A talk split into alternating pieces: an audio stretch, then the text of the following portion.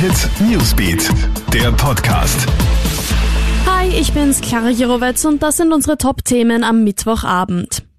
Der Sommerurlaub ist gerettet. Mit 16. Juni, also nächsten Dienstag, stellt Österreich die Reisefreiheit zu 31 europäischen Ländern wieder her. Das haben Außenminister Alexander Schallenberg und Gesundheitsminister Rudolf Anschober heute Mittag verkündet. Aufrecht bleiben die Beschränkungen nur für Reisende aus Großbritannien, Spanien, Portugal und Schweden. Das heißt, auch Italienreisen werden wieder möglich. Bei der Zahl der Neuinfektionen liegt das Land aktuell auf einem ähnlichen Niveau wie Österreich, heißt es. Ausgenommen bleibt in Italien aber die Lombardei. Für diese Region bleibt eine Reisewarnung erhalten.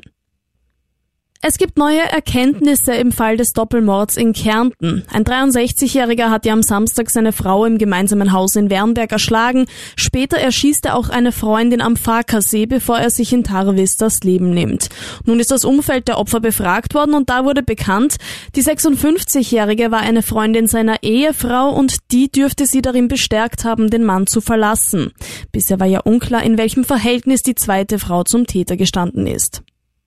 Nach dem Ölunglück in Sibirien gibt es jetzt erste Konsequenzen. Vergangene Woche sind dort ja 21.000 Tonnen Dieselöl aus einem Kraftwerk in einen Fluss gelaufen.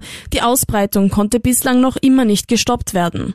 Drei Führungskräfte des sibirischen Kraftwerks sind jetzt in Russland festgenommen worden. Ihnen wird vorgeworfen, Reparaturarbeiten im Jahr 2018 verabsäumt zu haben. Den drei Managern drohen bis zu fünf Jahre Gefängnis. Gibt es in Österreich bereits stellenweise Herdenimmunität? Um das herauszufinden, soll in Reichenau an der Rax in Niederösterreich eine große Antikörperstudie durchgeführt werden. Die Gemeinde mit 2600 Einwohnern im Bezirk Neunkirchen war Ende März sehr besonders stark vom Coronavirus betroffen. Die Tests sind freiwillig und sollen am 20. und 21. Juni stattfinden. Alle Infos checkst du dir auch online auf KroneHit.at und stündlich im KroneHit Newsbeat. Ciao und bis bald. Newsbeat, der Podcast.